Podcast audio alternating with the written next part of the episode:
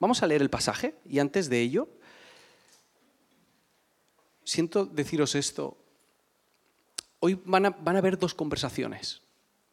Va a estar la conversación que, que yo voy a tener y es la que vais a escuchar audiblemente. Pero hay otra conversación que vosotros mismos vais a tener con el Espíritu Santo en vuestra cabeza y en vuestro corazón. Y, y os animo, por favor, a que no cerréis la puerta a esa conversación. Mi, conversación podéis ignorarla, pero hay otra mucho más profunda que va a ocurrir dentro de vosotros. Y esa es la que tiene la capacidad de transformar nuestra vida. Y por muy incómodo que pueda parecer o, o muy desafiante eh, o muy difícil que podáis abriros a lo que el Espíritu Santo quiere deciros. ¿Estáis de acuerdo con eso? Sí. Una cosa es decirlo, ¿eh? otra es hacerlo. Marcos 10.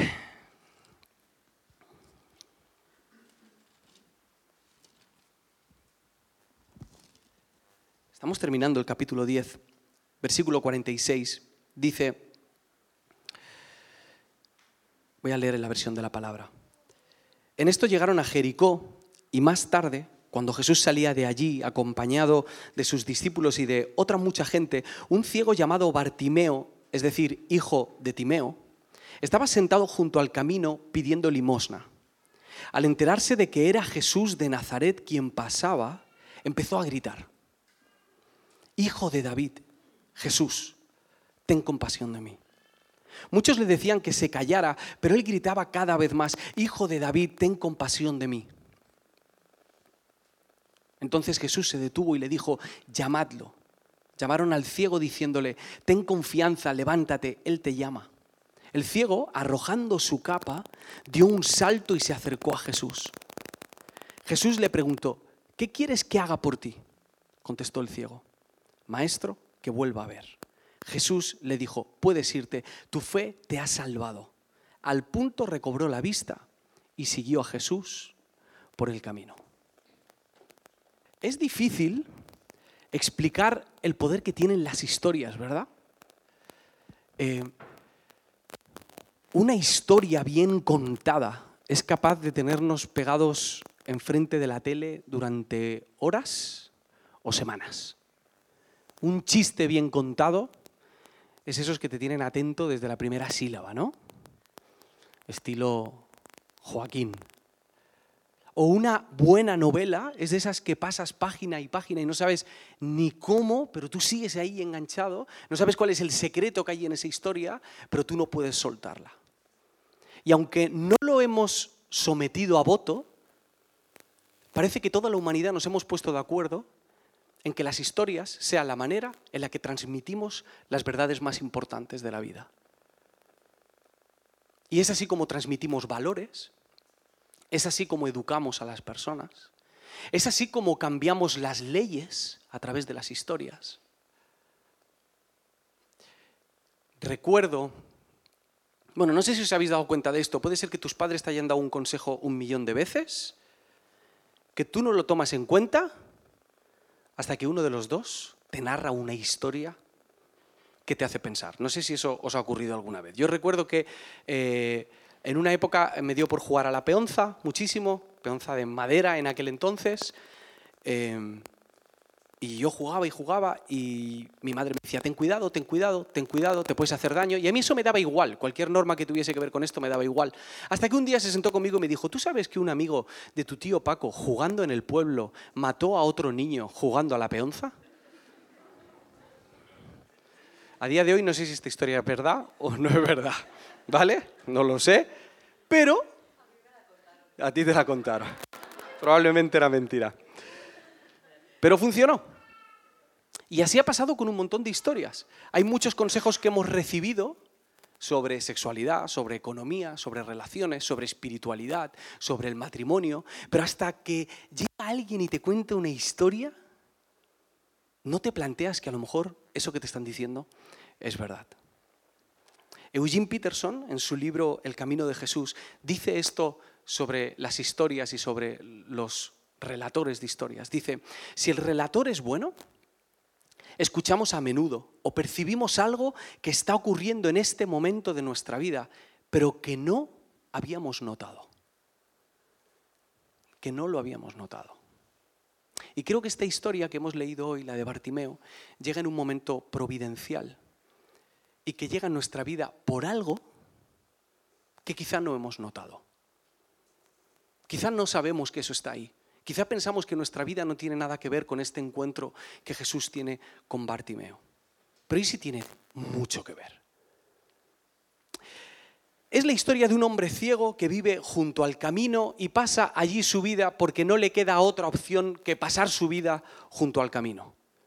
Y este detalle no lo podemos pasar como, como si nada, porque pasar la vida junto al camino no era cualquier cosa y no es plato de buen gusto para nadie pasar la vida viendo como los demás sí están en el camino y tú no estás en el camino.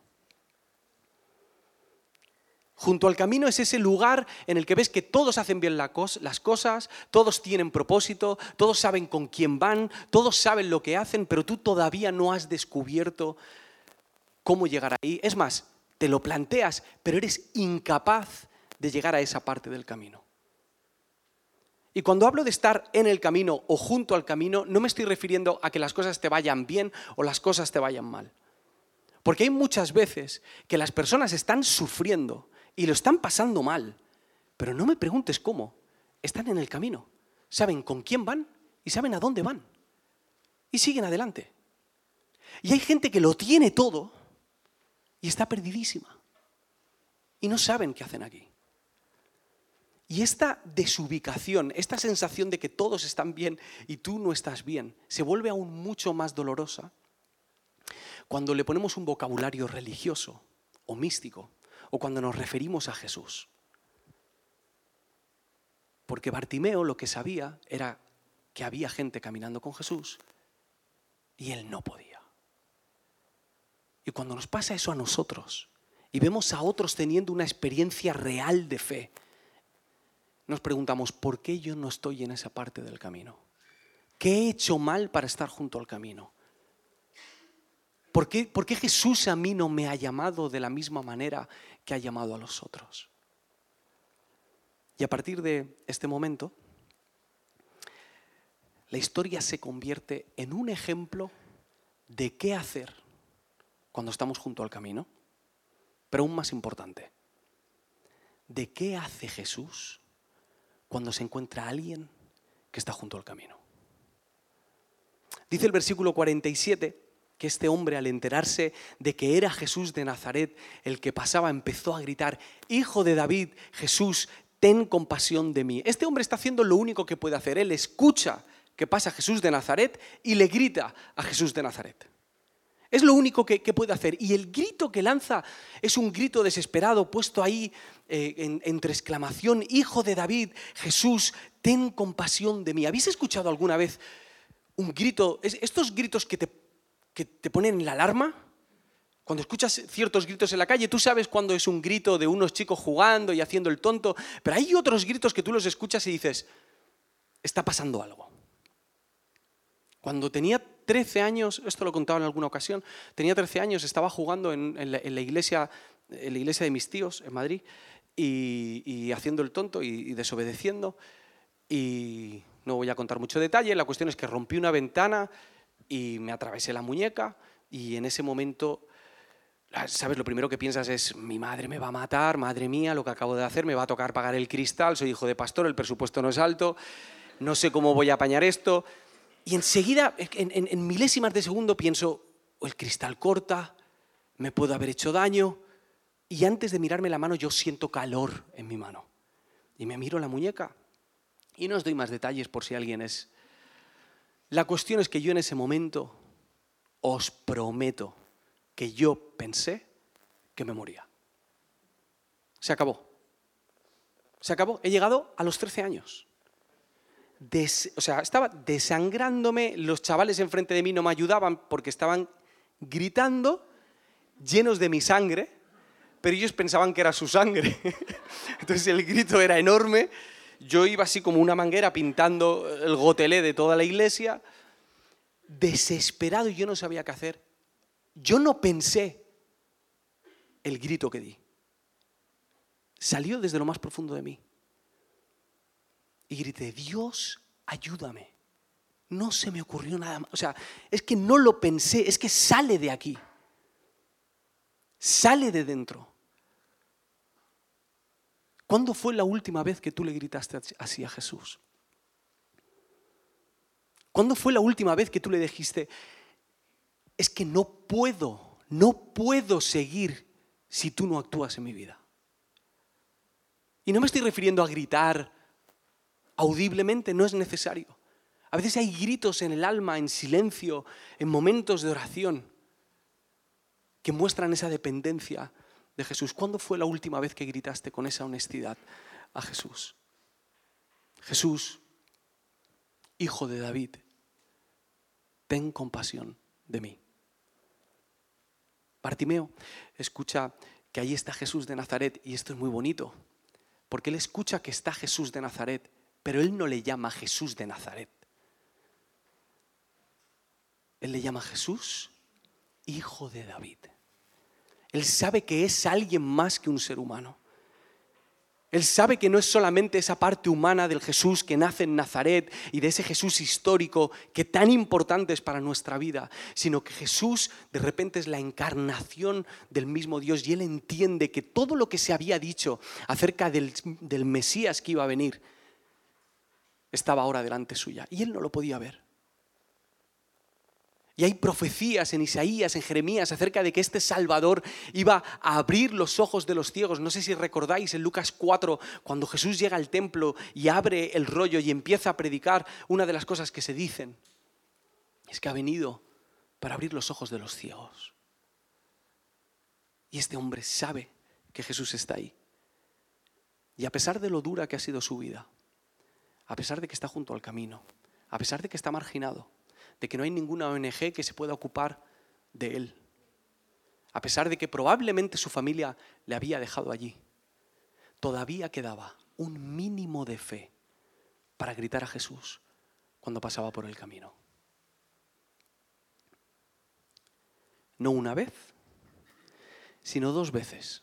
Versículo 48. Muchos le decían que se callara, pero él gritaba cada vez más, Hijo de David, ten compasión de mí. Necesitaba que Jesús le escuchase. Mirad esto. Jesús reprendía demonios, espíritus. Jesús reprendió en un momento a Pedro, ¿lo recordáis? Cuando Pedro le dice, no Jesús, la idea de que mueras no me parece muy buena. Y Jesús le reprende y le dice, apártate de mí, Satanás. Sin embargo, los discípulos reprendían a los niños cuando se acercaban a Jesús y reprendían a este hombre ciego cuando necesitaba la respuesta del Maestro y Salvador. Es triste pensar que el clamor de los necesitados molesta a los discípulos. Pero es lo que está pasando. Y cuando nosotros estamos junto al camino, cuando nosotros estamos desesperados y necesitamos que Jesús nos escuche, no penséis que no nos vamos a encontrar con voces que nos van a reprender como los discípulos hacían con este hombre ciego. Siempre hay voces en nuestra vida que quieren obstaculizar esa conversación con Jesús. A veces es la voz del sistema, la voz que te quiere hacer sentir poca cosa, que eres improductivo, que eres inútil, que no das la talla, que no cumples con el estándar, que no eres tan guapo, tan fuerte, tan lista como X persona y que te dice cállate y cuando consigas ser lo que todos los demás somos, entonces te dejaremos hablar. A veces está la voz de la religión, que la voz de, la religión es muy parecida a la voz de la cultura y del sistema. Se disfraza de espiritualidad, esa es la diferencia pero te juzga, te hace sentir pecador. Y te dice, bueno, si estás por el camino, si estás junto al camino, por algo será. Algo habrás hecho. Algo tendrás que solucionar con el Señor. Por algo el Señor no te ha llamado, te ha escogido. Cuando consigas ser como tienes que ser, entonces hablamos. Y ambas voces tienen algo en común la voz del sistema y de la cultura y la voz de la religión, las dos nos invitan al conformismo, a que nos quedemos como estamos, que nos quedemos pidiendo limosna, que nos quedemos junto al camino, que, que nos conformemos con el privilegio de ver cómo otras personas sí que pueden vivir el camino de Jesús, aunque nosotros no. Ah, por lo menos puedes verlo, tío. No te quejes. Por lo menos puedes ir a la iglesia. Por lo menos tienes una gente cristiana a la que conoces. Por lo menos puedes diezmar y ofrendar. Pero luego la vida espiritual sentimos que se nos está privando y se nos está ocultando. Pero Bartimeo le da todo eso igual y él necesita que Jesús le escuche. Entonces Jesús se detuvo y dijo, llamadlo. Llamaron al ciego diciéndole, ten confianza, levántate, Él te llama. El ciego arrojando su capa dio un salto y se acercó a Jesús.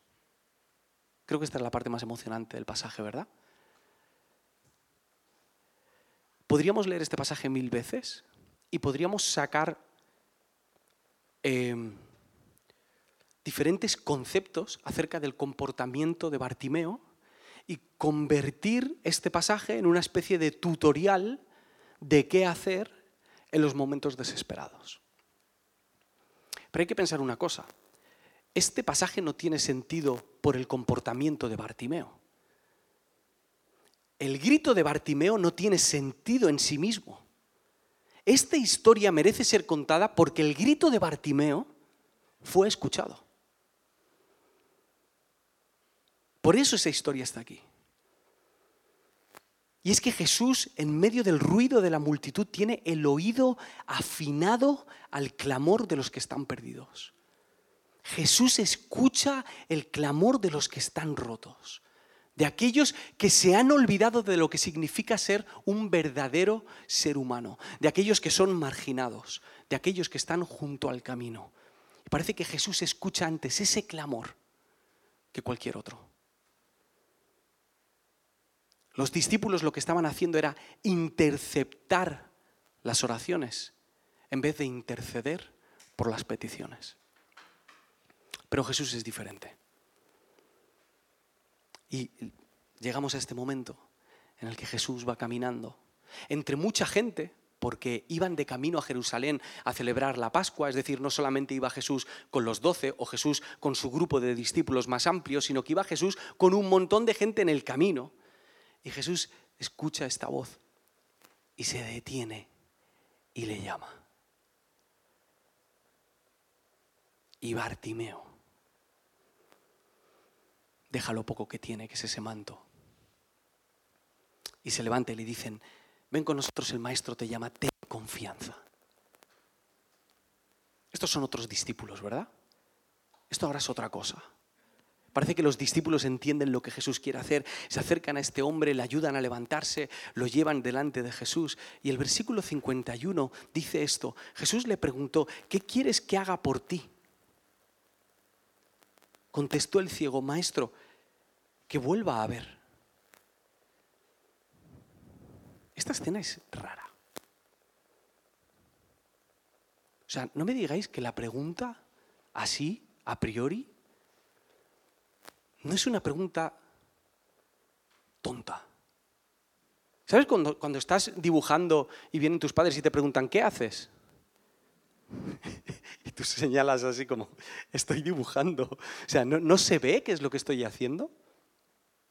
¿Qué quieres que te haga? Es que Jesús, ¿no ves qué es lo que yo necesito que hagas? O sea, ¿cómo puede ser que Jesús, que veía las intenciones ocultas de los fariseos cuando se acercaban a él. Dice que leía sus corazones. ¿Cómo puede ser que Jesús le haga esta pregunta a Bartimeo? Pero es que como tantas otras veces, cuando Jesús nos hace una pregunta, no es porque Él no sabe la respuesta, sino porque la respuesta no es tan obvia para nosotros como nosotros pensamos porque nuestra ceguera muchas veces no nos deja ver las necesidades más profundas. Aquí hay algo precioso en este pasaje. No sé si os suena familiar la frase, la pregunta. No sé si os recuerda algo esa pregunta de Jesús. ¿Qué quieres que haga por ti? ¿Qué quieres que te haga? La semana pasada leímos el momento en el que Juan y su hermano se acercan a Jesús y entonces ellos le preguntan a Jesús, Señor, te pedimos que nos concedas lo que te vamos a pedir.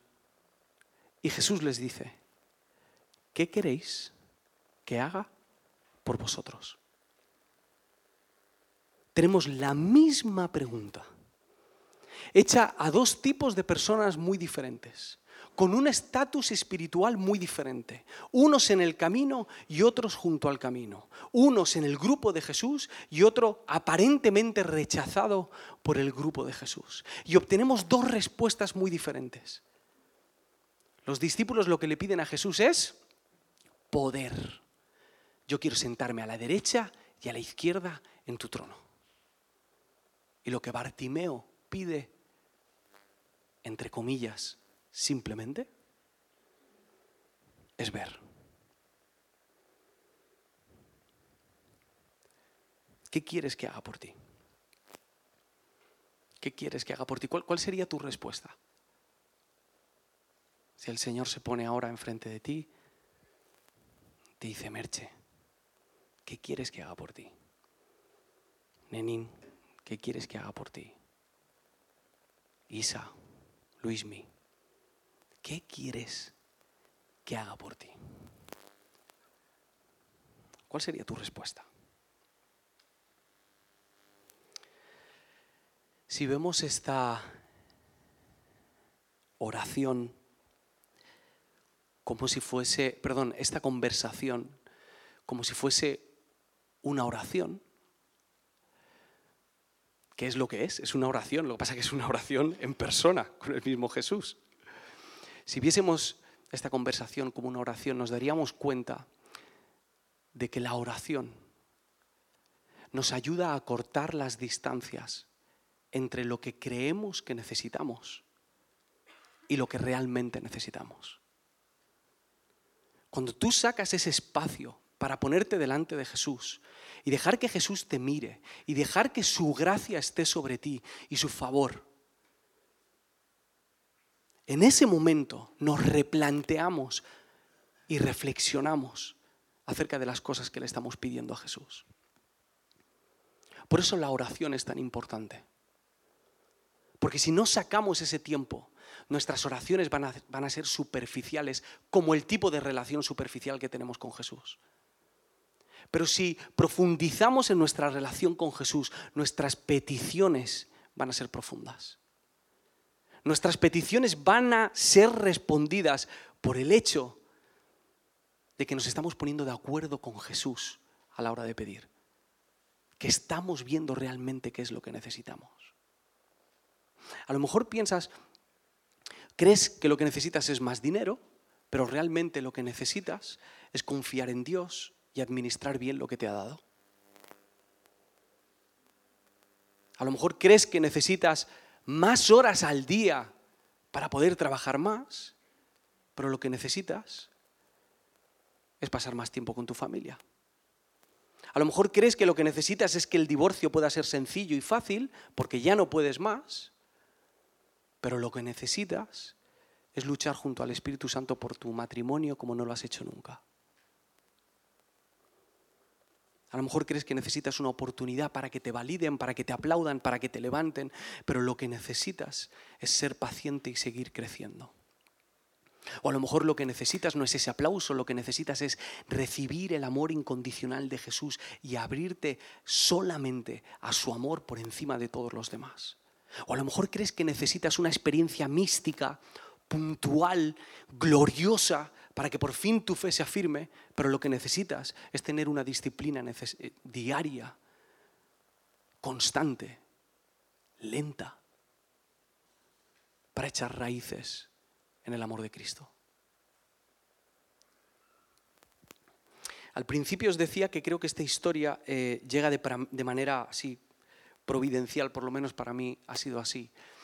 Y creo que el Señor quiere revelarnos algo a todos pero entiendo que cuando leemos un pasaje así como muy extremo de una persona que tiene una necesidad tan grande, una persona que es tan diferente a nuestra realidad, uno siente que a lo mejor el pasaje no es para él. Y me gustaría contaros por qué creo que este pasaje es para todos. Lo que estamos leyendo, este párrafo, el último párrafo del capítulo 10, es lo que los estudiosos llaman el final de una sección. A esta sección le llaman el camino. Y esta sección empieza en el capítulo 8, versículo 52, algunos os acordaréis, cuando Jesús sana a un ciego en dos partes. Y termina con este final en el que Jesús sana de nuevo a un ciego. Y estas, estos dos milagros enmarcan, son el, sí, el marco que acompaña las tres declaraciones de Jesús acerca de su muerte. Él va a decir tres veces en, estos, en este espacio, va a decirle a sus discípulos, voy a morir y voy a resucitar. Pero esta verdad está enmarcada en estos dos milagros. Que no solo son dos milagros, sino que son dos sanidades, y no solo son dos sanidades, sino que son dos sanidades de dos hombres que están ciegos. Y estas dos historias no solo funcionan de manera real y de manera histórica, también funcionan de manera metafórica y artística para que entendamos que incluso aquellas personas que estaban en el camino con Jesús estaban ciegos y no estaban viendo ni a Jesús, ni siquiera eran capaces de ver cuál era su necesidad real. Me pregunto si los discípulos que estaban en el camino y no veían,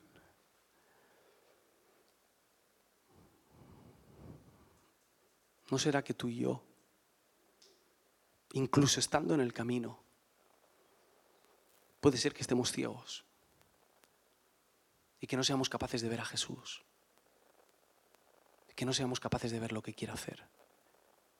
Que ni siquiera seamos capaces de ver lo que nos hace falta.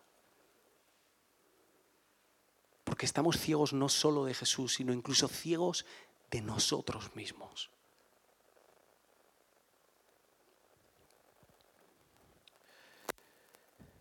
Yo creo que hoy, como cada día, Jesús está delante de nosotros, deseando que le pidamos que queremos ver, que queremos ver la realidad, que queremos ver nuestro pecado y que sobre eso queremos ver su gracia y su poder y el poder de su evangelio.